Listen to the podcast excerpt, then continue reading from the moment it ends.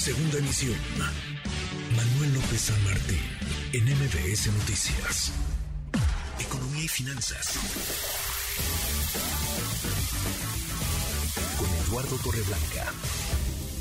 Lalo, qué gusto, qué gusto saludarte, ¿cómo te va? Igualmente, Manuel, bien, gracias a Dios, gracias. Buenas tardes, Manuel, buenas tardes a la auditoría. Muy buenas tardes. La inflación, Lalo, la maldita inflación, otra vez.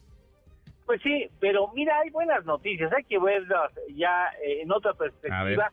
La presión inflacionaria comienza a ceder un poco, es decir, sigue habiendo presiones, pero las presiones inflacionarias han sido de menor dimensión. Eh, te explico, por ejemplo, en mayo la inflación general pasa de 7.65 a 7.99 en junio y después a julio a 8.16.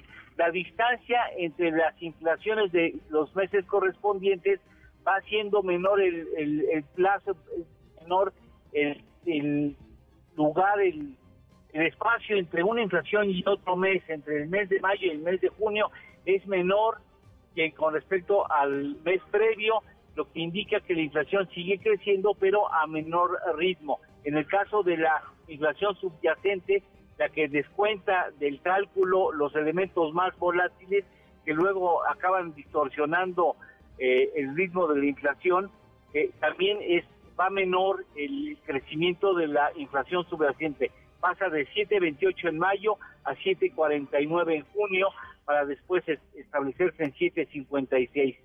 En cuanto a, a, productos agropecuarios, pasamos de 13.08 en mayo a 16.76 en el mes de julio.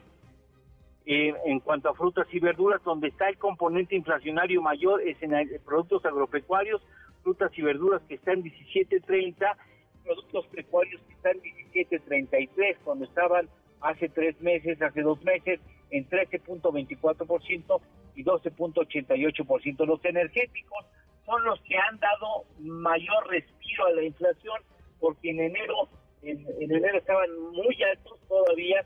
Eh, en el caso específico del mes de mayo está en 6.30, junio 5.68 y julio 4.75. Sigue bajando la presión inflacionaria por el lado de los combustibles y eso permite que no se siente tanto, no se sienta tanto el, asunto de las frutas y verduras, mm. los pecuarios y los pecuarios. Yo creo que sigue creciendo la inflación, pero parece ser que va perdiendo fuerza este incremento. Ojalá los datos de los siguientes meses confirmen lo que estoy, pues ojalá, ojalá, ojalá nos da para ser un poquito optimistas, aunque la inflación, insisto, continúe por las nubes, sigue arriba del 8%, muy, muy por encima del rango que tiene trazado Banco de México. ¿Ahora lo tenemos postre? Claro que sí. ¿Sabes de, cuál ha sido la inflación en lo que va de la presente administración desde diciembre del 2018 hasta julio del 2022? interesante, a ver. La inflación acumulada asciende a 19.34% a un ritmo mensual de crecimiento de 0.41%. Bueno, pues ya que te digo, abrazo grande, gracias Lalo. Y gracias igualmente, Manuel. Muy buenas tardes, Eduardo Torreblanca. MBS Noticias.